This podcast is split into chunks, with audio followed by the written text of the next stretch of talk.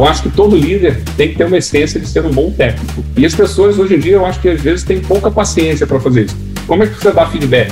Como é que você mostra para as pessoas como é que você pode fazer ou pode melhorar? E outra coisa que eu acho que é importante também, como é que você ensina alguém uma coisa que você não sabe? A gente tem que ter essa maturidade para esperar um pouquinho e aproveitar a jornada. Olá, olá, bem-vindo e bem-vinda a mais um Canarycast. Eu sou Bel Galera e a bancada de hoje virou uma mesa de discussão. A gente mudou um pouco a dinâmica que você já se acostumou no Canarycast e trouxemos duas pessoas que eu particularmente gosto muito para discutir um tema que eu entendo muito pouco. Então hoje a gente vai entrar nos desafios de construção, gestão e escala de times de engenharia. E para isso, a gente convidou aqui duas referências no assunto, Bernardo Carneiro e o Robson Rodrigues. Tudo bem, pessoal? Tudo bem? É um prazer aqui, um prazer maior ainda estar com vocês dois. São duas pessoas que eu adoro, né? Bom, também prazer, super prazer. Bom, referência é mais com o lado do Bernardo. Eu sou um curioso e aventureiro aqui na, na área, mas é, acho que eu tenho um, um, pouco a agregar aí com a, com a vivência que eu tive aí na, na Grip nesses sete anos aí. Pô, com certeza. Vai ser um papo super gostoso. Os dois são fluminenses, agora que eu descobri. Eu pensei que ambos eram cariocas, então me corrigiram. O, o B é, é formado em ciência da computação na PUC Rio, começou a carreira como desenvolvedor há mais de 20 anos. Desculpa, B, tive que falar. É, entre outras empresas, ele passou pelo Peixe Urbano, pela Viva Real, OLX, Loft e agora atua como CTO da PicPay Social, uma business unit dentro da PicPay. O Robson também, fluminense, como eu comentei, começou a carreira como engenheiro há 10 anos atrás, um pouco mais de 10 anos atrás, e passou por algumas empresas antes de cofundar a GUP em 2015, onde ele atuou como CTO desde os princípios. Então, vale para quem ainda não ouviu o podcast da Mari Dias, a, a, aqui com a gente também, sobre a GUP, super vale a referência. Então, gente, eu quero começar aqui, de novo, mesa de discussão, então agora é um tema mais, mais livre, assim. Toda vez que a gente senta para conversar, é, a gente sem, sempre acaba no mesmo grande problema, né? Existe um mega desequilíbrio entre oferta e demanda de talentos de tecnologia no mercado. Acho que isso é uma coisa global, uh, mas no Brasil a gente tem sentido cada vez mais, dado que mais startups estão nascendo e crescendo. Então, pronto, vou jogar esse, esse tópico aqui, adoraria os comentários e, e depois a gente vai seguindo a discussão. Bom, sobre, acho que escassez de talento, acho que é uma das coisas que a gente tem mais falado nos últimos meses, talvez até anos aí, né? Eu acho que agora deu, deu um pouco uma esfriadinha, né? Eu acho que o mercado a gente está vendo aí, saiu um pouco de capital aí de, de risco, o pessoal está ficando um pouquinho mais conservador por causa da, do ambiente geopolítico, mas ainda assim, mesmo com essa, esse esfriamento, ainda está sendo um, um, um, desafio, né? Uma coisa que a gente tem feito bastante lá na GRIP, né? Acho que é a gente está investindo bastante em relacionamento com comunidade, sabe? É, a gente está investindo mais agora um pouco melhor no blog. Blog é uma coisa que a gente não olhava tanto, mas compartilhar um pouco como que a GUP funciona, até coisas que não necessariamente sejam da GUP, mas conhecimento técnico que a gente desenvolveu dentro. Não necessariamente como que a GUP funciona, o processo, mas um compartilhamento de conhecimento específico ali pelo blog, é, apoiando eventos, é, é, trazendo muita gente para formar também. Então, é, nossa estratégia passa desde criar conexão com a comunidade, marca empregadora, né, investindo é, nessa parte de das pessoas saberem o que, que, a gente faz, saber que é uma, uma empresa bacana, que tem uma cultura legal, que é legal de trabalhar, que tem tecnologias interessantes de, de trabalhar no dia a dia, que tem muita gente boa para trocar dentro do, do, da empresa. Até formação de talento, a gente é uma, a gente tem muita preocupação com diversidade, então a gente traz talentos, novos talentos de diversidade para desenvolver internamente. É, e eu acho que também a gente não pode só querer trazer os seniors, né? Eu acho que a gente também tem que ter uma preocupação em formar os seniors. Então, e outra coisa também reter, né? Eu acho que é, como é difícil, muito difícil achar, se você perder, imagina, uma pessoa que está dois, três anos na empresa, que já tem tudo contexto, já conhece o produto, já conhece todo mundo, se comunica bem, não tem, perde essa pessoa, você vai demorar muito tempo para recuperar. Então, acho que fazer um programa de retenção fazer uma carreira clara, que a pessoa saiba onde ela está e para onde ela pode ir, é, ficar atento aos salários do mercado, né? Eu acho que a gente contrata é, de seis em seis meses, antes era ano em ano, agora seis em seis meses, porque o negócio está tá frenético, né? E pra teve uma inflação, né, Robson? Inflação, tem a inflação do país mesmo, que já está alta, e tem a inflação do mercado de tecnologia também, que os salários inflacionaram, né? Então, a gente contrata sempre essas consultorias para entender, poxa, nosso salário tá legal, tá, tá compatível, tá, a gente gosta de tentar deixar um pouco acima do, da média do mercado, né, para é, trazer os melhores talentos. Então, acho que além de atrair esses talentos, é muito importante a gente focar em reter quem já, os talentos que já estão dentro da empresa, né, e formar também. É, eu acho até, eu queria pegar um, um pouco do ponto do, do porque eu acho que está faltando um pouco de referência. Toda vez que muito tumulto acontece no mercado, as pessoas sofrem um pouco, mas eu acho que é um momento de reflexão bom. Eu acho que, na verdade, começou um pouco na pandemia, eu acho que essa reversão do mercado agora, isso foi consolidado. E eu sei que é, é triste, porque vagas estão se perdendo, uh, mas eu tenho certeza que essas pessoas vão, de alguma maneira, uh, se recolocar logo. Uh, e eu acho que foi um momento também para a liderança da empresa começar a. algumas fichas começaram a cair. Porque o que eu acho que estava acontecendo, na verdade, eu tenho, eu acho que eu sou um estudioso do time de engenharia no Brasil há um bom tempo, e o que eu percebo é que faltava referência. No fundo, eu acho que é um pouco de maturidade do mercado, e, e eu vejo que, uh, por exemplo, uh, eu me lembro que na OLX, eu, que há uns três anos atrás, talvez eu devesse ter um, eram os maiores times do Brasil, que tinha, sei lá, quando eu saí, um pouquinho antes da fusão da Viva Real, tinha 160, a gente juntou para 300. Hoje em dia, isso está virando quase uma norma de muitas empresas. E se você olhar, é, um time de 50 pessoas é muito diferente de um time de 300 pessoas. É, eu, a analogia que eu sempre uso é carga, como se fosse peso. Imagina que você tem que segurar muito peso. Se você não está preparado, não tem aquela musculatura, você não, não aguenta e você se quebra. Né? E se você quer segurar mais peso, você tem que pegar mais pessoas fortes que consigam ir segurando essa carga toda. E é, todo mundo tem a capacidade de segurar carga, se treinar, mas é necessário treino e você gerar músculo para isso. O que aconteceu é que eu acho que entrou muito dinheiro muito rápido é, no mercado e as pessoas ficaram sem referência e aí começaram a foi quase um mercado de. Foi um bidding, né? Então fica um roubando do outro, né? É, num pool muito pequeno e a gente não tem tempo de formar as pessoas. E o que acontece é que a, a liderança fica um pouco perdida, o resultado não vem, as pessoas acabam se perdendo muito, em, em se prendendo muito em cargos, é, e, e, o que acontece é que teve uma inflação ah, do custo, como né, do preço do desenvolvedor, como o Robson falou, mas não teve, uh, eu, uh, no fundo, os times ficaram menos eficientes. Né? Então, vou, vou, dar um exemplo até, pessoal. Eu me lembro quando eu vim uh, criar essa, essa business unit no PicPay, a ideia era ter, sei lá, 150 pessoas aqui dentro. E eu falei, gente, a gente primeiro precisa definir claramente qual o problema que a gente quer resolver, e aí depois a gente descobre se é. Será que é 150? Será que é 100? Será que é 50? Uh, hoje a gente deve ter nessa business unit de engenharia umas 30 pessoas, e eu, ah, com certeza, te digo que a gente entrega 10 vezes mais. Né? Então, eu acho que está faltando um pouco de referência. Então, uma das primeiras coisas que eu acho que eu estou começando a tentar trabalhar, mentoria, aqui dentro do time, eu ajudo ah, em plataforma, no papo com a, com a Bel, ah, é, pessoalmente foi assim também, é tentar, a gente, de alguma maneira, criar as referências dizendo o que, que é normal é, e o que, que não é.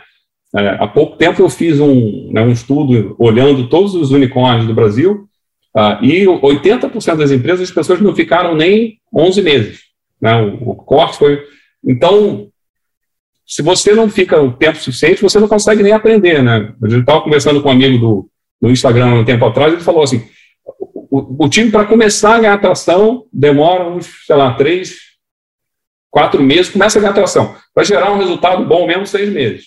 O que está acontecendo é que os times, quando estão começando a começar a gerar resultado, estão indo embora para outro lugar e você começa tudo de novo. Então a gente está numa bola de neve, é, de alguma maneira, enxugando gelo. Eu queria é, abrir com essa, é, é, essa. A minha sensação tem muita gente enxugando gelo e pagando caro por essa, esse gelo. Né? Aí eu vou abrir um pouco para o Robson para ver o que, que ele acha disso. Eu, poxa, eu acho que você conseguiu é, estruturar bem a sua resposta de um que eu concordo bastante com bastante coisa que você falou é, essa questão de o desespero para contratar, às vezes faz as pessoas fazerem loucuras, né? É, lá na GUP a gente é bem consciente, acho que até os nossos economics, né, que a gente fala, né, aqueles, os indicadores de saúde financeira e tudo, a gente sempre trabalhou muito bem, acho que a Bel acompanhou um pouco mais de perto, né, Bel, na, na época que estava uhum. mais próximo ali na, na Canary, É, a gente sempre. E isso reflete muito bem hoje, por exemplo, num momento de crise dessa, a gente está, assim, tranquilo, né? A gente é, é, forte demais falar que num momento igual esse é 100% tranquilo, mas a gente não precisa fazer desligamentos igual muitas startups estão fazendo e tal. E assim, não é uma crítica às startups, eles, no momento eles acharam que dava, investiram e trouxeram bastante gente, mas eu sempre procurei fazer um pouco nessa linha de, pô, vamos traçar o plano, pô, a gente quer criar esse novo módulo, poxa, Vamos começar com um time? Quando o negócio engrenar, a gente bota outro? Engrenou, bota outro, sabe? É, eu acho que isso é saudável, eu acho que a gente colhe bons frutos hoje de, desses anos de GUP aí, acho que a gente colhe bons frutos de, de, de ter um pouco dessa disciplina financeira ali também. Putz, estão com dinheiro, vamos encontrar um monte de gente, não é bem assim. E tem um ponto de que, né, Bernardo, que às vezes as pessoas acham, botar um monte de dev não quer dizer que vai entregar. Acho que se você tiver uma rotatividade alta, você demora muitos meses para a pessoa pegar o esquema, pegar o código ali, porque quando você trabalha muito tempo com código, você já sabe onde está tudo. Ah, tem que alterar não sei o que, o componente lá, o tal. Até a pessoa pegar isso e conseguir trabalhar e entrar num flow de trabalho ali de, de delivery, demora um tempo. Aí se a pessoa sai muito, já é um problema. Aí se você bota um monte de gente, aí você tem partes do código que são compartilhadas, se o código não estiver bem organizado, pessoas vão trabalhar no mesmo parte do código e um vai quebrar coisa do outro. Então, se a coisa não estiver bem organizada, dá problema. É, aumenta a comunicação, então, pô, um time vai fazer alguma coisa, às vezes tem que ficar alinhando com o outro, porque os dois podem mexer na mesma área da, da plataforma, então tem que ir com muito cuidado, tem que ir organizando bem, não, não pode só ir contratando um monte de gente, e às vezes quando contrata um monte de gente é difícil, como a mão de obra está tá escassa, começa a subir o salário também. Às vezes começa a trazer gente que acha que é sênior, que na verdade não é. é. às vezes, não a própria pessoa, mas uh, faz uma avaliação que não é tão profunda ali para ver se a pessoa realmente é sênior ou não. E às vezes confia numa pessoa que às vezes não tem tanta bagagem assim para tomar algumas decisões técnicas importantes. Enfim, acho que a coisa começa a entrar quase que virar uma bola de neve ali e concordo bastante com, com o Bernardo nessa questão de, de enxugar gelo. Assim, acho que é, os últimos anos no mercado aí tem sido bastante assim, né? Acho que conversando com CTOs aí de outras, é, de outras startups aí, eu tenho sentido que é uma dor que, que, que tem batido em bastante empresa aí tudo isso que vocês estão falando, na verdade, é, indica um problema, a raiz do problema, na verdade, é gestão, né? Não é necessariamente, por exemplo, desequilíbrio entre de demanda e oferta de talentos, acaba sendo gestão interna das empresas. E a gente, uh, como indústria, mercado no Brasil, a, a tecnologia não, não é, é, algo recente, né? A gente tem poucos gestores formados, gestores de tech formados uh, operando por aqui. Então, adoraria endereçar esse ponto, esse problema específico de gestão dos times. Assim, quem são os gestores? Qual o perfil desse gestor? O que, que esse gestor deveria fazer para estruturar muito bem, como o B falou, o objetivo da área e exatamente como chegar lá, garantindo eficiência econômica, etc. Porque senão a gente vai ficar nesse ciclo, nessa bola de neve, de tentar contratar gente e volume de contratação ser o principal KPI, que não faz muito sentido, né? Exatamente. É bom que ah, você antecipou o comentário que eu ia fazer. Então, eu acho que é o, começa pela liderança. E, e, quando eu falo liderança, não é só a liderança da tecnologia. Eu acho que a liderança da empresa. Vem do CEO, vem do, do comitê executivo. É, porque a primeira coisa, assim, eu acho que uma das coisas que às vezes alguns líderes esquecem, que o, o papel deles é pensar num grande problema que tem que ser resolvido, conseguir separar isso numa estratégia coesa e entregar parte desse problema para os times. E aí os times vão dar a solução. Né? É, e, e, e, normalmente os horizontes são diferentes. Então, hoje, é, a analogia que eu uso muito é como se a gente tivesse uma corrida, a gente tivesse, sei lá, vamos atravessar o Canal da Mancha, tem que atravessar mil pessoas juntos. Ninguém nunca nadou e a gente vai, vamos embora, vamos no... e, e, não dá para fazer isso uh, na vontade, sabe? Vontade é, é, um pedaço muito pequeno. Obviamente você precisa ter perseverança e treinar, mas é menos uh, intensidade e é muito mais consistência. E para você ter essa consistência, você tem que treinar. Então, eu, eu faço muita analogia com o esporte. Eu acho que tem. escrevi até um artigo sobre senioridade que era né, é, pilotos. Né, não, não, a gente não nasce piloto, a gente se torna piloto. Né? E, e, e, no mercado, às vezes, tem muito, muitos casos que a gente olha, né, tem, já tem muito manual, sei lá, Mark Kane, por exemplo, tem um livro muito bom de como estruturar o time de, é, de produto, de tecnologia. Mas, é, da mesma maneira que ninguém aprende a pilotar um avião lendo o manual do Boeing, né? É, eu tenho certeza disso. Se eu botar, eu posso ler o manual inteiro, me botar no console, eu não vou conseguir fazer nada. É, com engenharia é, tecnologia em geral, o produto é a mesma coisa. Então, obviamente, você tem que ter o conteúdo, mas você tem que conseguir associar aquele conteúdo à prática. E prática demora tempo. É, então, eu acho que é isso que as pessoas ainda ah, não perceberam um pouco. É, eu, uma, um exemplo que eu dou é, bastante grande, imagina se o, se o Bill Gates quisesse se tornar o Ayrton Senna em dois meses. Não ia funcionar. Então, é, é para mostrar que claramente não é só dinheiro. Dinheiro é o mínimo, obviamente, se você não consegue ter um carro de é, Fórmula 1, você nunca vai conseguir se tornar o Ayrton Senna. Então, você precisa dos recursos, isso é uma coisa extremamente importante. Você precisa da tecnologia que é o carro, mas você precisa treinar o piloto também. E treinar o piloto demora tempo. Né? O Ayrton Senna não virou Ayrton Senna em um mês. Então, acho que esse é o primeiro pedaço. E para treinar as pessoas, você precisa de uma boa liderança. Né? Então, que, lembrando, tem várias etapas de, de, ser líder, mas uma das grandes etapas é ser coach, no sentido de ser um, né, como, como se fosse um técnico de, de esporte. Eu acho que todo líder tem que ter uma essência de ser um bom técnico. É, e as pessoas, hoje em dia, eu acho que às vezes têm pouca paciência para fazer isso. Então, como é que você faz o seu. Como é que você dá feedback? E não é só aquele feedback que você dá no final do ano, que você não está. Mas como é que você observa o seu time e você dá o feedback diário para as pessoas? Aquele feedback acionável. Como é que você vai melhorando o time? É, como é que você mostra para as pessoas como é que você é, pode fazer ou pode melhorar? Isso é uma coisa extremamente importante. E eu vejo poucas pessoas fazendo isso. E outra coisa que eu acho que é importante também, como é que você ensina alguém uma coisa que você não sabe? Né? Então, eu vejo muitas pessoas na ansiedade de quererem virar né, os títulos, daqui a pouco a gente vai ter que criar um título chamado imperador, né, sei lá, ou imperatriz, né, porque estão eh, acabando os títulos. Né? Se você às vezes comparar uma pessoa que é um staff engineering, sei lá, da Microsoft, uma empresa mais madura, é muito diferente com muita empresa no Brasil, que as pessoas querem se tornar, antigamente se formava, você queria se tornar sênior. Hoje em dia você quer se tornar, sei lá, fellow, né?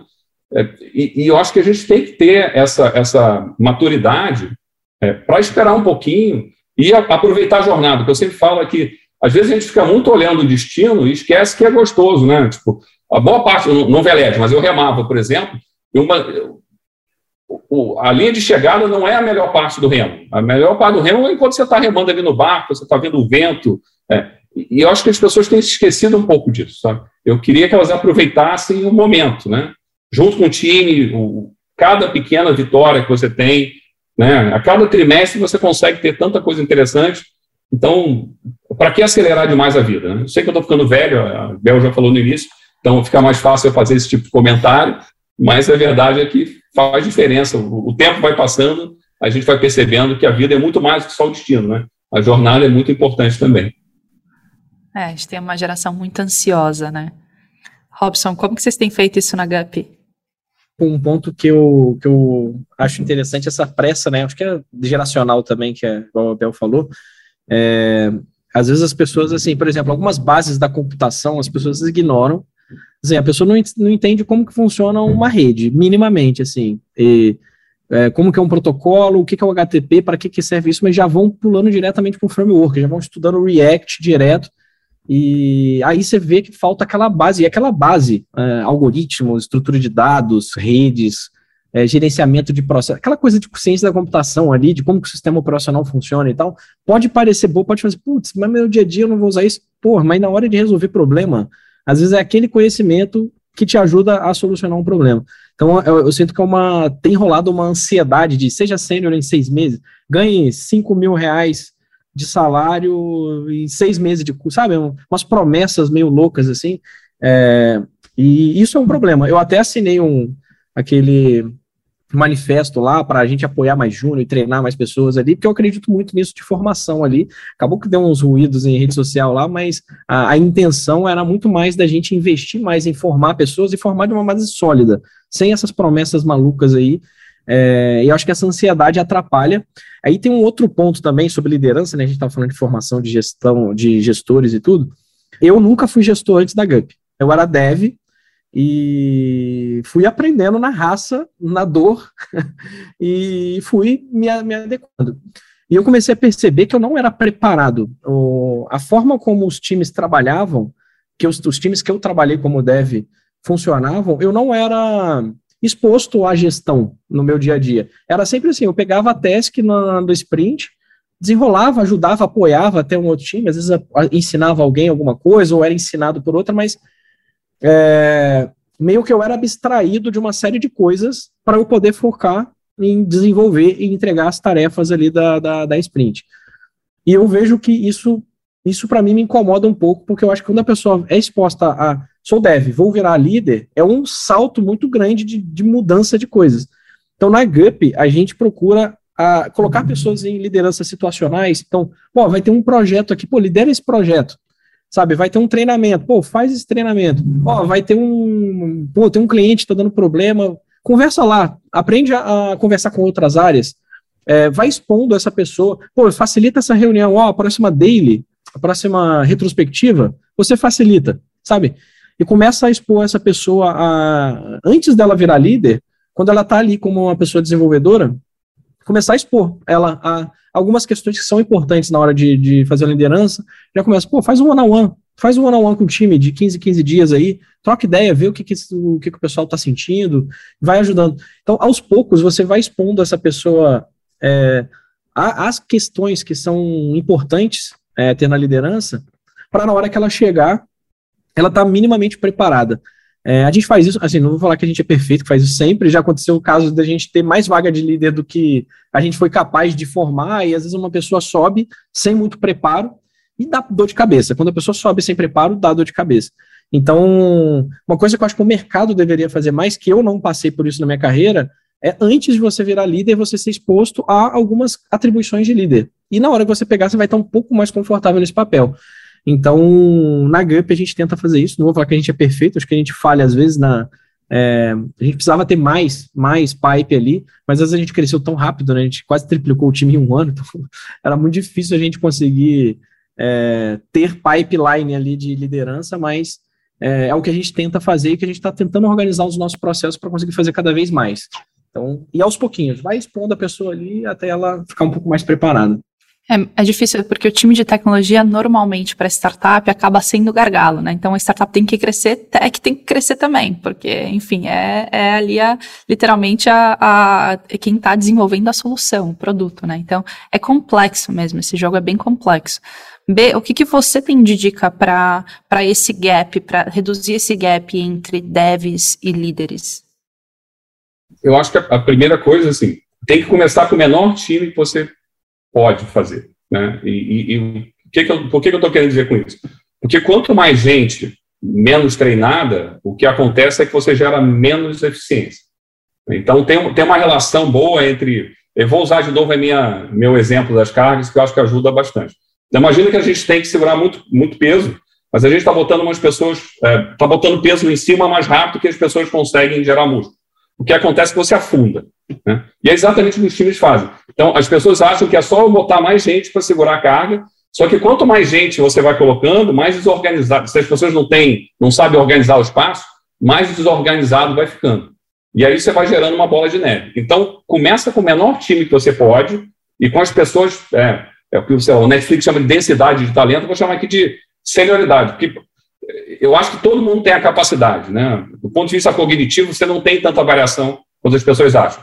Você tem a ver com o, treinamento que você teve, e treinamento, às vezes, que eu falo é desde cedo, né?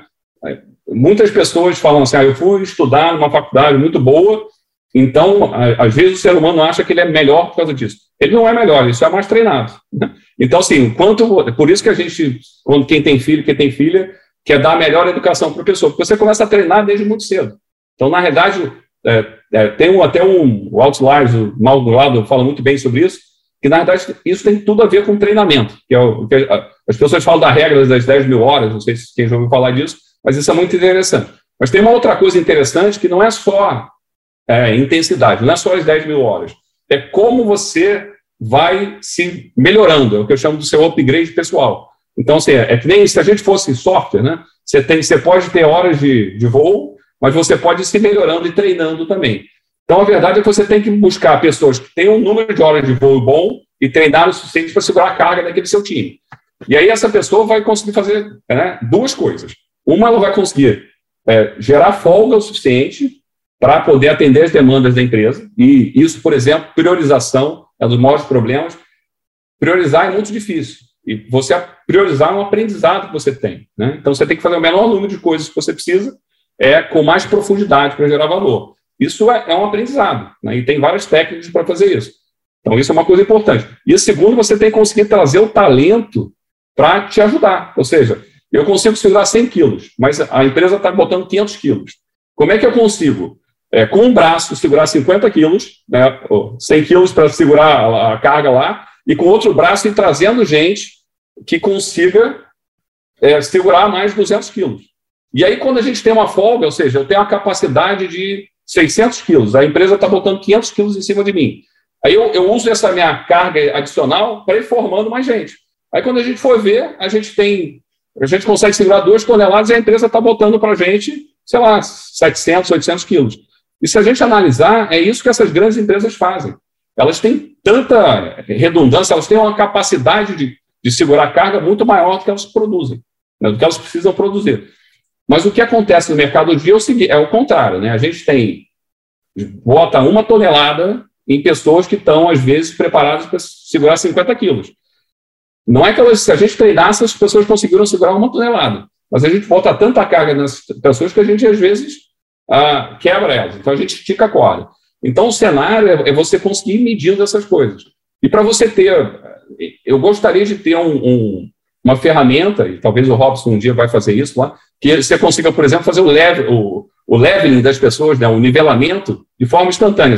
Dizer se um sênior é um sênior mesmo, se um, um júnior é um júnior. Mas hoje em dia isso é feito baseado em aferição das pessoas que já passaram por aquilo. Né? Então, eu, eu, digo, numa startup, por exemplo, o founding team é extremamente importante.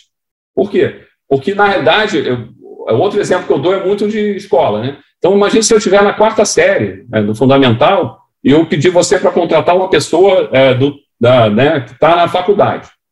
Você não vai conseguir, porque você não sabe nem identificar o que, que a pessoa tem na faculdade. Você vai conseguir contratar pessoas que estão da quarta série para baixo. É sempre assim. Na verdade, normalmente é da terceira série para baixo. A não ser que você dê sorte, acontece, mas é raro. Então você tem que contratar aquela pessoa que vai estar no momento que você possa. É, que você precisa da empresa. Né? E, empresas diferentes têm momentos de carga diferentes. E uma outra vantagem que no mercado tem agora, como está ficando o mercado um pouco mais maduro, você também pode pedir ajuda externa. Então, antigamente, sei lá, me lembro, ah, não vou falar isso, mas 200 anos atrás eu tentei levantar dinheiro, não tinha nenhum fundo, então foi levantar o dinheiro de uma forma muito difícil. Eu até levantei, mas eu não tinha o famoso smart money, eu não tinha ninguém para me ajudar, introduzir advisors, coisas. Hoje em dia tem vários, né? O Canera é um dos fundos, mas tem alguns outros que ajudam também nessa, nesse ecossistema. Então, ter um ecossistema mais maduro também ajuda nisso. Então, dica número um, tenta ajustar a carga, ou seja, contrata uma pessoa que tem experiência para aquela posição. É, ajuda essa pessoa a priorizar. Se você é um líder mais sênior, ajuda essa pessoa a priorizar. Né? Consegue, fo tenta focar em menos coisas, dar mais profundidade e ir gerando essa musculatura. E aí, quando você fizer isso, você vai conseguir crescer de forma exponencial. É, isso se aplica não só à tecnologia, né? Se aplica a todas as áreas da empresa. Acho que em tecnologia a gente tem um pouco mais de, digamos, sensibilidade exatamente pela falta de líderes, de pessoas formadas na liderança e a falta de talentos, e que com certeza esse, esse é um issue, né? É, uma coisa que sempre, sempre aparece nessas conversas também, e, e daí vocês me dizem se, se essa frase faz sentido ou não, que é que a carreira em Y para engenheiros acaba sendo um pouco mais, digamos, direta. As pessoas mais técnicas que gostam de codar e querem codar e querem ser especialistas nisso, acabam não, não tendo muito interesse nesse outro caminho de gestão, né? Como que vocês enxergam isso? Porque a gente já tem pouco talento, uh, né, em termos de, uh, já há um desequilíbrio entre oferta e demanda. E, e, e, em cima disso, ainda tem muita gente que não quer gerir, que não quer ser líder. Como vocês enxergam isso? A gente teve um problema durante um tempo com isso, que todo mundo queria carreira Y, ninguém queria ser líder. Né? Mas eu acho que é muito. Depende de como você mostra o que é gestão. Às vezes tem gente que tem uma visão muito negativa sobre o que é gestão de pessoas. E eu acho que também tem um perfil. Acho que ter um perfil diverso, talvez essa diversidade de perfis no time é importante para você, na hora de você contratar, você entender a, você tem um mapeamento, assim, poxa, eu tenho muita gente que quer carreira técnica, então tem que trazer mais gente que queira crescer um pouco na gestão. Tem gente no mercado, tem pouca, tem tá escasso a mão de obra, mas você vai achar. Eu acho que no processo de entrevista ali você consegue pegar um pouco se essa pessoa tem uma intenção de carreira mais técnica ou mais gestão. Mas uma coisa que é importante que muita gente às vezes ignora é que quando você escolhe ser ir para o caminho mais técnico, não quer dizer que você não tem que desenvolver liderança.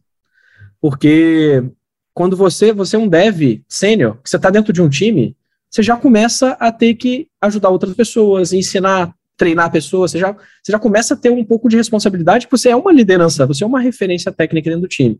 Aí quando você vai para um cargo, sei lá, de aí cada lugar chama de um jeito, né? Tem especialista, tem fellow, tem.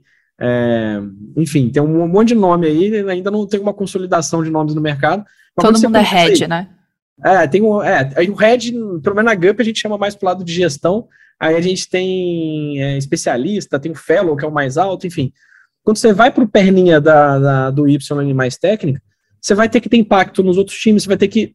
É, não é uma ditadura um time. Você não vai falar assim, olha, tem que fazer isso e todo mundo vai respeitar porque você falou. Você vai ter que convencer as pessoas. Então, você vai ter que ter uma liderança, vai ter que ir e mostrar. Você não vai virar só uma pessoa que vai programar, vai pegar um card no board, programar e entregar. Você vai ter que desenvolver, desenhar arquitetura, convencer as pessoas a seguirem esse padrão arquitetural que você desenhou, é, pô, boas práticas, ensinar pessoas, enfim. É, as pessoas vão ter que. Você vai ter que ser uma referência para as pessoas te procurarem também quando elas é, precisarem tomar uma, uma decisão. Porque se uma pessoa que bota o fone de ouvido e só coda e entrega, ela não vai, ela não vai passar do Y ali ela vai precisar ter um, alguns skills de, de, de, liderança. Aí ela não vai fazer gestão de carreira, ela não vai. O one on one eu acho que é sempre bom fazer para entender as coisas, mas ela não vai ter aquela obrigação de falar, poxa, qual é o próximo passo de carreira? Vou dar feedback para essa pessoa, é, vou dar uma promoção. Você não vai ter isso, mas você vai ter é, outras questões de, de, de, liderança, que é ser uma referência, que as pessoas vão ter que te seguir. As pessoas vão ter que olhar, pô, isso que o Robson está falando faz sentido. Vou fazer porque confio no, no que ele está falando. Isso é liderança. Então, é um erro também, muitas vezes, as pessoas acharem que, não, eu sou introspectivo e eu vou botar um fone de ouvido e eu vou chegar a ser fellow engineer. Não vai, porque o fellow, ele vai precisar também ter esses skills. Então, é, e é legal você ir mostrando isso, porque às vezes quando você expõe a pessoa uma liderança de, de, de pessoas ali, de gestão, ela vai gostar. Pô, você pegar uma pessoa que você vê que ela não tá bem, você fazer uma reversão de uma pessoa que não tá bem, não tá, não tá feliz, Aí você faz, dá feedback, ajuda essa pessoa e essa pessoa fica bem, cara, é um negócio do caramba, sabe? É um impacto direto na qualidade de vida da pessoa que você tem a capacidade de fazer ali. Então, eu acho que muita gente, é, quando é exposta à gestão de pessoas, ela passa a gostar. Ela tem uma visão negativa às vezes antes, mas quando você vai expondo ela, ela vai gostando. Então, acho que é, é um pouco disso. Quando você mostra o impacto, acho que no lance que o, que o Bernardo falou também de ser um coach, o coach, o treinador, nem sempre você vai ser melhor do que o cara, né? O treinador Michael Phelps não nada melhor que ele, mas ele sabe fazer o Michael Phelps ficar melhor todo dia, né? Então, acho que essa visão de coach, do líder coach também, eu acho que é, é super bacana e as pessoas vão gostando. Quando elas vão sendo expostas a isso, elas vão vendo que não é esse bicho de sete cabeças, essa coisa chata e burocrática que é, que às vezes cria, né, esse monstrinho na cabeça. Eu acho que uma coisa importante que eu acho que vocês dois tocaram de alguma forma acho que as pessoas esquecem que time de tecnologia, de produtos, né, times em geral, é, menos sobre a ferramenta que a tecnologia. É claro que a gente precisa saber, conhecer, ter conhecimento de tecnologia, mas tecnologia é uma ferramenta. E é mais um jogo de grupo. Né? Então, por isso que tem muita analogia é, de esporte de alta performance, que no fundo tem a ver com isso. Então, a tecnologia é uma ferramenta, e hoje em dia, para a gente escalar é uma dinâmica de grupo. E aí, quando você vai subindo na carreira, independentemente se você vai para o lado de liderança de pessoas ou para o lado de liderança técnica, você tem que começar a aprender um pouco mais sobre pessoas. Então, você tem que aprender a se comunicar melhor, você tem que aprender como é que as pessoas entendem o que você está falando, ou seja, você tem que se expressar melhor, você tem que aprender a ensinar. O que o Robson falou é, é, é muito importante. O exemplo que eu dou, vou pegar de novo o exemplo de futebol, por exemplo. No Brasil, nos Estados Unidos tudo é basquete, aqui a gente vai falar de futebol. Não gosto tanto de futebol, mas acho que é, um, é uma boa analogia. Então, assim, o, o, TN, o gerente de engenharia, ele é o coach, né? é, o, é o técnico do time. Mas você vai ter que ter um preparador físico, que muitas vezes o preparador físico foi jogador antes, né? E ele não foi o melhor jogador, mas ele sabe treinar as pessoas, ele tem que ter estudado didática para poder entender como que as pessoas aprendem. Então, um líder técnico, ele tem que não só saber fazer o que o, o contribuidor individual mais júnior faz, como melhorar o contribuidor individual. Outro dia eu vi uma, uma, uma coisa interessante, que tem, tinha aquele mito do engenheiro, né, um engenheiro dez vezes, né? o 10x Engineer, do Vale do Silício. E uma pessoa estava falando que o, o verdadeiro 10x Engineer, ou a verdadeira 10x Engineer, é uma pessoa que consegue fazer com que outras nove pessoas melhorem. Então aí você se torna 10x, que é você mais nove, você está multiplicando. Então esse efeito multiplicador é muito importante. E para mim é isso que começa a acontecer. É aí que você aumenta o seu impacto. Então, se eu consigo treinar 10 pessoas, e cada uma dessas pessoas treina mais 10 pessoas, e por aí vai, a gente treinou, enfim, o mercado brasileiro todo. E aí tem aqui, conectando aquela primeira parte do papo, a gente tem que lembrar que as pessoas não são robozinhos, que você simplesmente bota um software nele. Isso me lembra muito daquela cena da Matrix, lá que a gente conectou as pessoas, né? Aí ele aprendeu, eu acho que é karatê ou kung fu, instantaneamente. Se fosse assim, a nossa vida estava muito mais fácil. Eu guardava o, sei lá, como codificar em React na nuvem, eu fazia um download para a cabeça do, do dev pronto. Mas isso só funciona na Amazon. Com pessoas, a gente ainda não tem essa tecnologia. Então tem que ter uma certa paciência para ir treinando as pessoas também. E é por isso que é tão importante a gente evitar churn, né? Porque é, é muito mais caro ah, uma pessoa sair do seu time do que você. Eu vejo, às vezes, em muitos casos, as empresas estão contratar alguém é fácil, porque a gente conta número de pessoas, mas aí a pessoa está, às vezes, dentro da empresa e a gente não consegue aumentar aquela pessoa, por exemplo. Quando você faz esse tipo de coisa, na verdade, é um famoso tiro no pé. Porque aquela pessoa que já está treinada, já está começando a, a, a, a, né, a gerar bastante valor, a pessoa vai gerar esse valor em outra empresa. E mesmo nessa empresa, ela vai ser menos eficiente, porque essa troca de contexto faz com que a gente perca muita eficiência. Então, assim, o, o, é muito mais caro. Então, falando de novo do Netflix, tem uma política de retenção que é, se alguém for falar de salário com a pessoa, eles vão pagar o topo do mercado. Porque isso é extremamente inteligente. Por quê? Porque você minimiza a churn. Eventualmente uma pessoa ou outra vai sair, mas você não tem incentivo para sair. Né? E aí, se você depois tiver uma cultura boa internamente de performance, você consegue garantir que você está gerando um resultado muito bom no longo prazo. Então, isso tem a ver com conhecimento humano. Né? E outra coisa, mas o que, que as pessoas fazem? A gente vai botando muita gente dentro do sistema, uh, e aí, quando a gente bota muita gente dentro do sistema, a gente tem, acha, tem uma falsa uh, impressão de ter mais capacidade, aí a gente bota mais coisa para fazer. Quando a gente bota mais coisa para fazer com aquelas pessoas que não estão preparadas, o que acontece? A gente fica muito menos eficiente. Aí a solução é botar mais gente. Aí a gente acaba aumentando a eficiência, a, ineficiência. Então, e vai virando aquela bola de neve. Então, a solução a gente ter uma certa foca no que é essencial e vão treinando as pessoas. Então, se eu pudesse dar uma dica, assim, trabalhe em cima de churn. É, churn é uma das principais causas de perda de eficiência em times de... Tudo tem a ver com pessoas, né? mas, em, em particular, tarefas que são mais complexas, como em tecnologia, engenharia em especial, a gente tem que trabalhar em churn. E uma das formas, se pudesse dar uma dica de como fazer isso, isso tem a ver com a liderança, né? Como diz o nosso querido Martin Kagan, é, liderar dessa forma é muito mais difícil. Você tem que ter mais paciência. Né? Eu, posso ficar dizendo tudo que todo mundo tem que fazer, é, mas isso não dá para fazer isso para mil pessoas. Muito ineficiente eu fazer isso. É, e, e até eu vou estar muito longe do contexto. Então dá mais. Só que, infelizmente, as pessoas não estão dentro da minha cabeça. Então, às vezes, eu vou dar uma instrução e a pessoa não vai entender. Então, a gente precisa aprender, né, qualquer líder de pessoas, seja técnico, seja um, um, né, um líder de pessoas, liderança técnica, um líder de pessoas, tem que aprender como as pessoas aprendem. E quando você começa a aprender isso, aí você começa a poder ajudar as pessoas a né, pensar por, de forma a, autônoma, e quando as pessoas fazem isso, eles liberam a carga para você, e, e, consequentemente, você a, consegue entregar mais. Então, essa é a fórmula mágica. Né? Tem uma, um, no livro chamado High Output Management, tem uma coisa muito interessante, que é, é o Andy Grove fala que a, o output do gerente é o, o output da organização que está debaixo dele e das organizações pares. Né? Então, isso é uma coisa interessante. Então, se eu quiser aumentar o output da minha organização, eu tenho que fazer com que as pessoas sejam mais eficientes. E para eu fazer com que as pessoas estejam mais eficientes, falando de, de gente, né, a única forma que eu conheço é treinando elas. Não tem outra forma.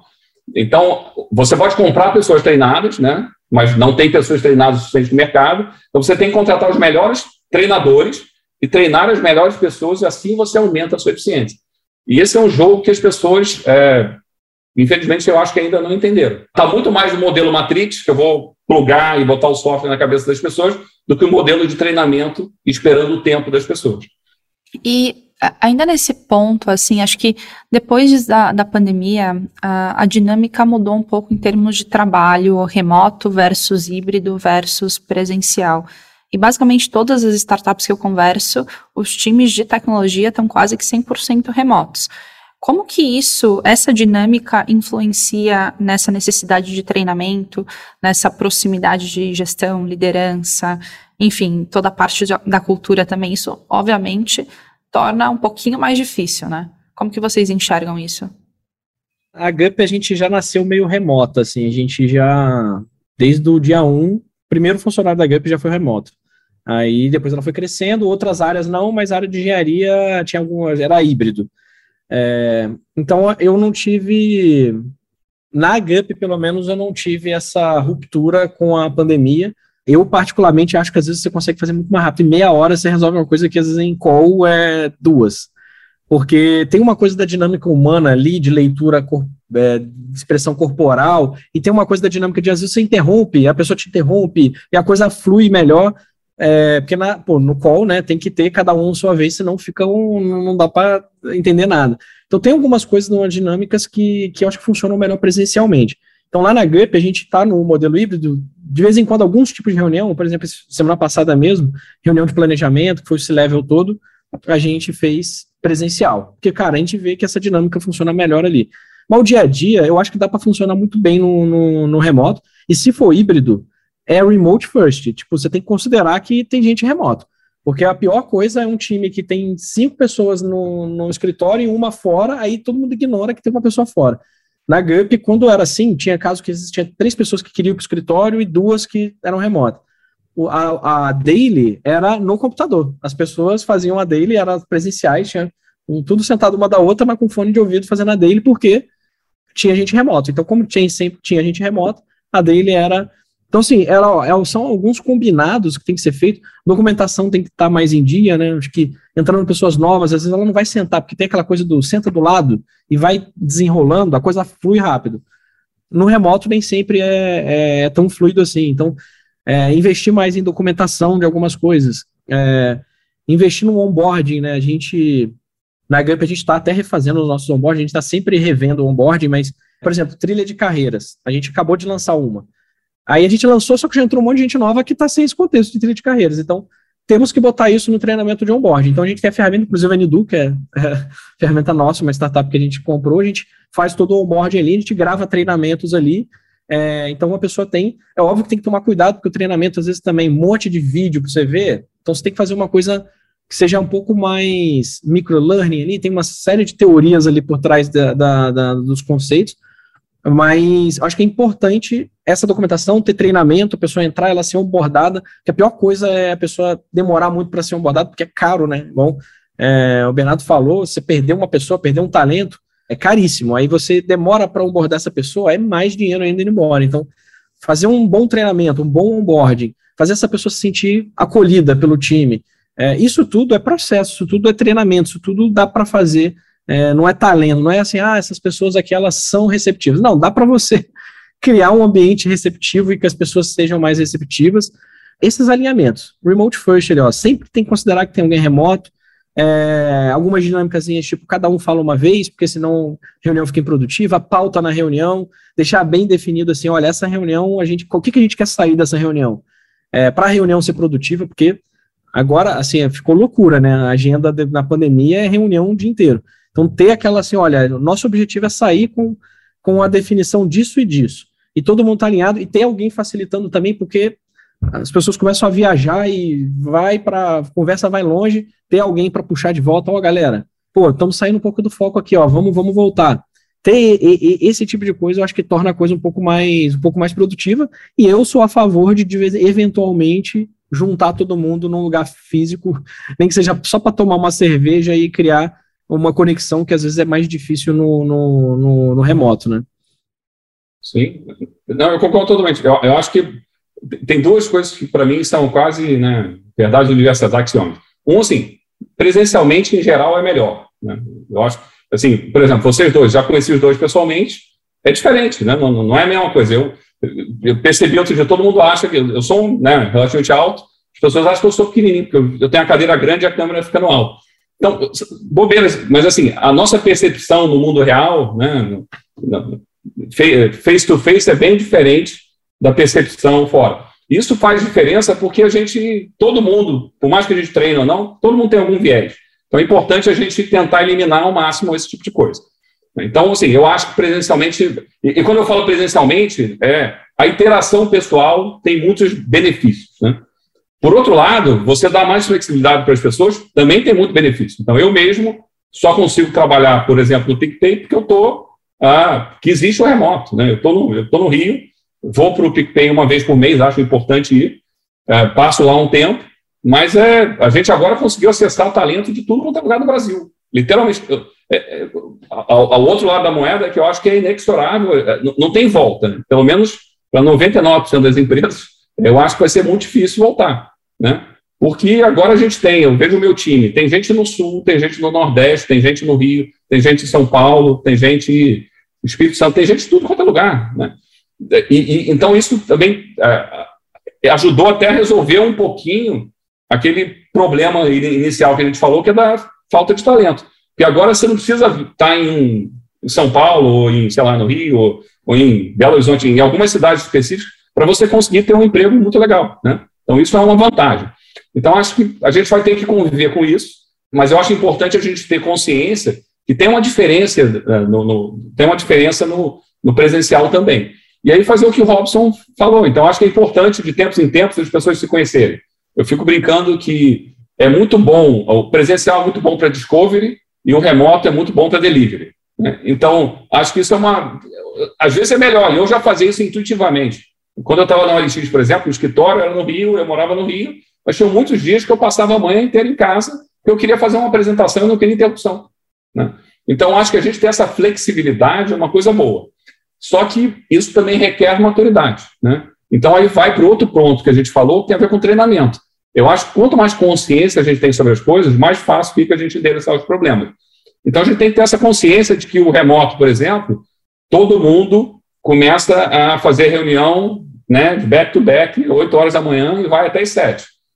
Outro, há pouco tempo, a Microsoft, querendo vender um produto dela, fez um estudo bem interessante que ela plugou os eletrodos na cabeça das pessoas, e aí tinham dois, tinha um grupo de controle e um, um outro grupo. No grupo de controle era reunião back-to-back, é, acho que quatro horas seguidas. No outro grupo era reuniões de 20 minutos, com 10 minutos de meditação usando a Headspace. Aí depois eles olharam o scan do cérebro, no scan do cérebro com a meditação, ficava tudo azulzinho, estava tudo tranquilo. E o outro estava tudo vermelho, vermelho quer dizer que o cérebro da pessoa estava queimando.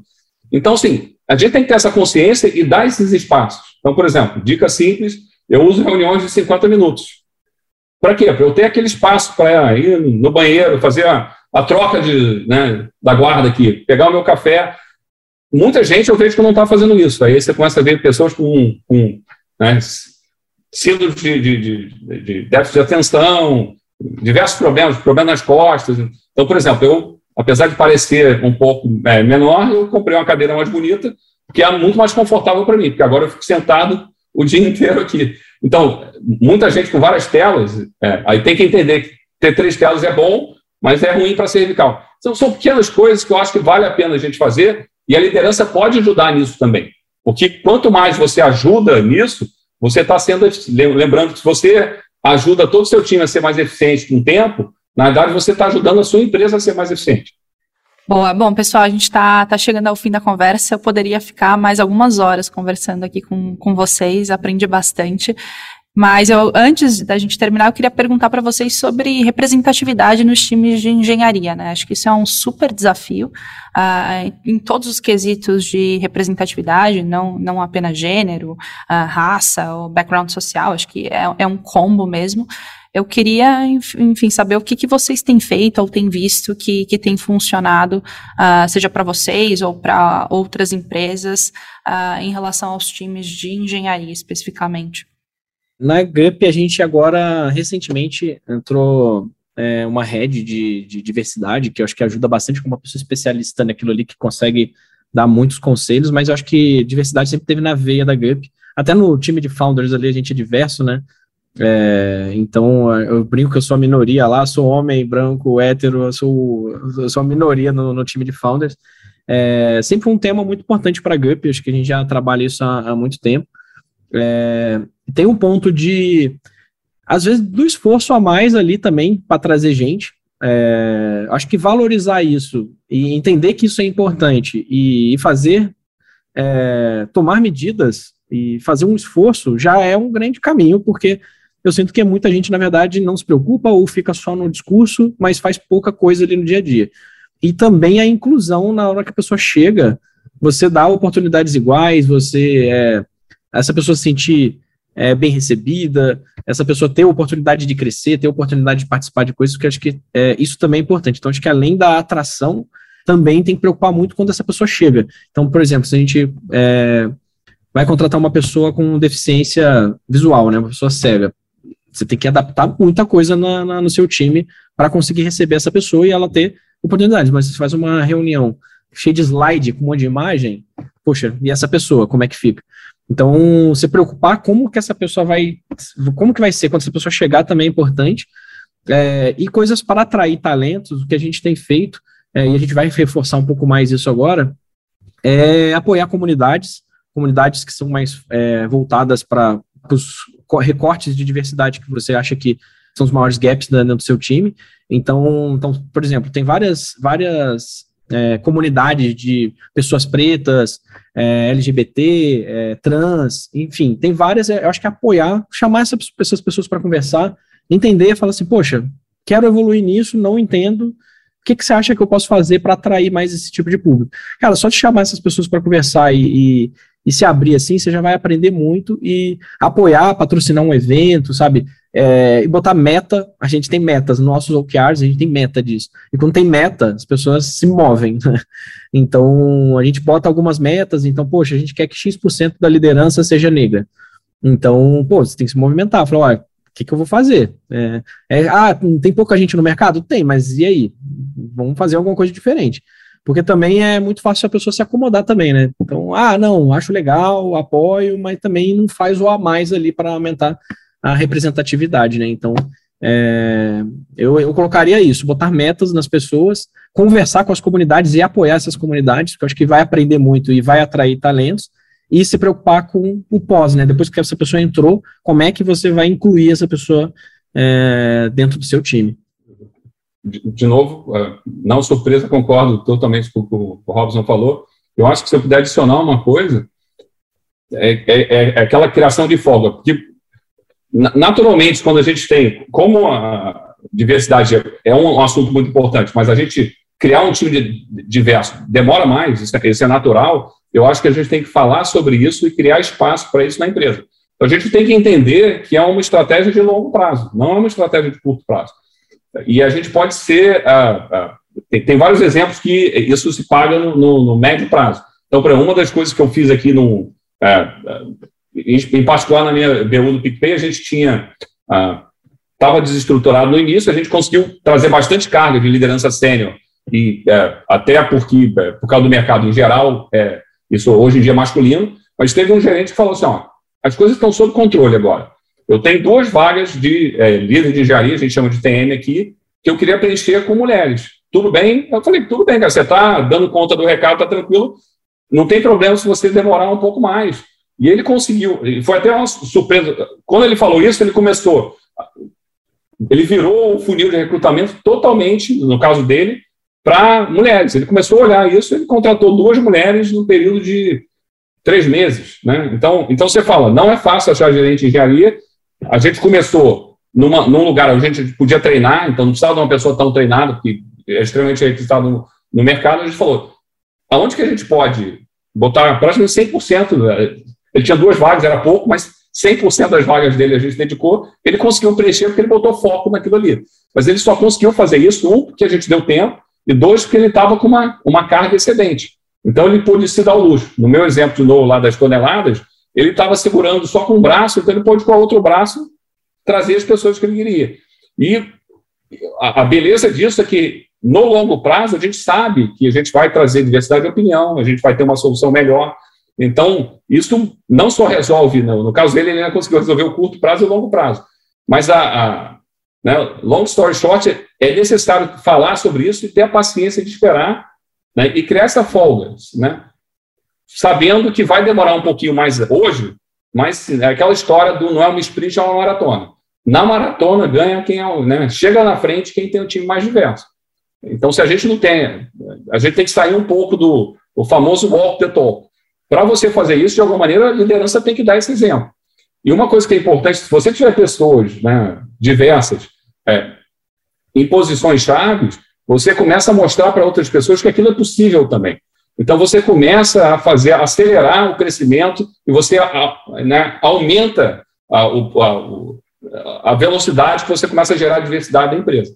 Porque o mais, o, o, acho que o grande problema assim, é, né, a gente, ser humano, aprende observando. Então, se a gente olha para um ambiente e não se identifica com aquele ambiente, aquele ambiente acaba expelindo a gente. Ou a gente sai, ou o ambiente né, naturalmente espelha. E a forma de você evitar esse tipo de coisa é a pessoa conseguir se refletir. E parte do, do reflexo é valores, mas a nossa identidade, né, é, fora do trabalho e a história que a gente carrega é muito importante também. Então, quanto mais a empresa consegue se identificar com essa, com a sua história passada, é, é, é muito importante também.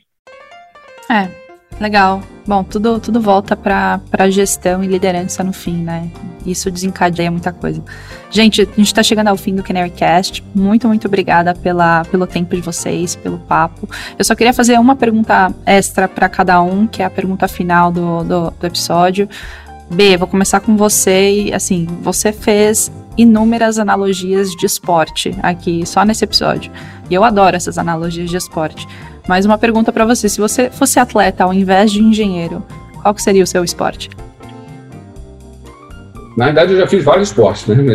Eu fiquei pensando, eu ouço um ouvinte atento do, do podcast e fiquei pensando, não sabia qual seria a pergunta, mas fiquei pensando, tem uma hora que vai chegar, né? Deu aquele frio na barriga. eu acho que qualquer esporte coletivo. A verdade, assim, eu gosto muito de gente e eu gosto de. Eu gosto da jornada. Então, se você perguntar assim, qualquer esporte coletivo que a gente consiga aproveitar o jogo, é uma coisa que eu gosto. Então, assim, eu, eu jogava muito uh, vôlei, por exemplo, mas é, para mim, hoje em dia, é qualquer esporte coletivo, independente do esporte. Porque eu acho que aí você tem a oportunidade não só de né, construir coisas juntos com as outras pessoas, como aproveitar esses momentos em conjunto também, que é bem melhor do que aproveitar sozinho, né? Boa. Robson, a gente estava conversando no começo uh, sobre viagens, né? Sobre o nomadismo que a, a pandemia permitiu aí para todos nós e você tem sido um nômade assíduo. Se você pudesse escolher um lugar do mundo com Wi-Fi para trabalhar, qual seria? Nossa, o mundo tem muito lugar bom, né? Mas tem um lugar que eu acho foi especial pra caramba pela energia que eu já fui e. Cara, a Tailândia é um lugar diferenciado para mim. Acho que dos que eu conheci, né? Eu tenho muito lugar para conhecer novo, e mas pensando no, nos que eu já conheci para ficar aí um tempo e trabalhar. É, o fuso horário atrapalha um pouquinho e tal, mas se eu não tivesse a limitação do, do fuso horário, acho que a Tailândia é um lugar maravilhoso. Legal. Quem não ouviu o podcast da Mari Dias, da GUP, ouça, porque ela conta um pouco dessas viagens que os founders fazem juntos. Pessoal, muito obrigada pela participação aqui. O papo foi uma delícia. E até a próxima!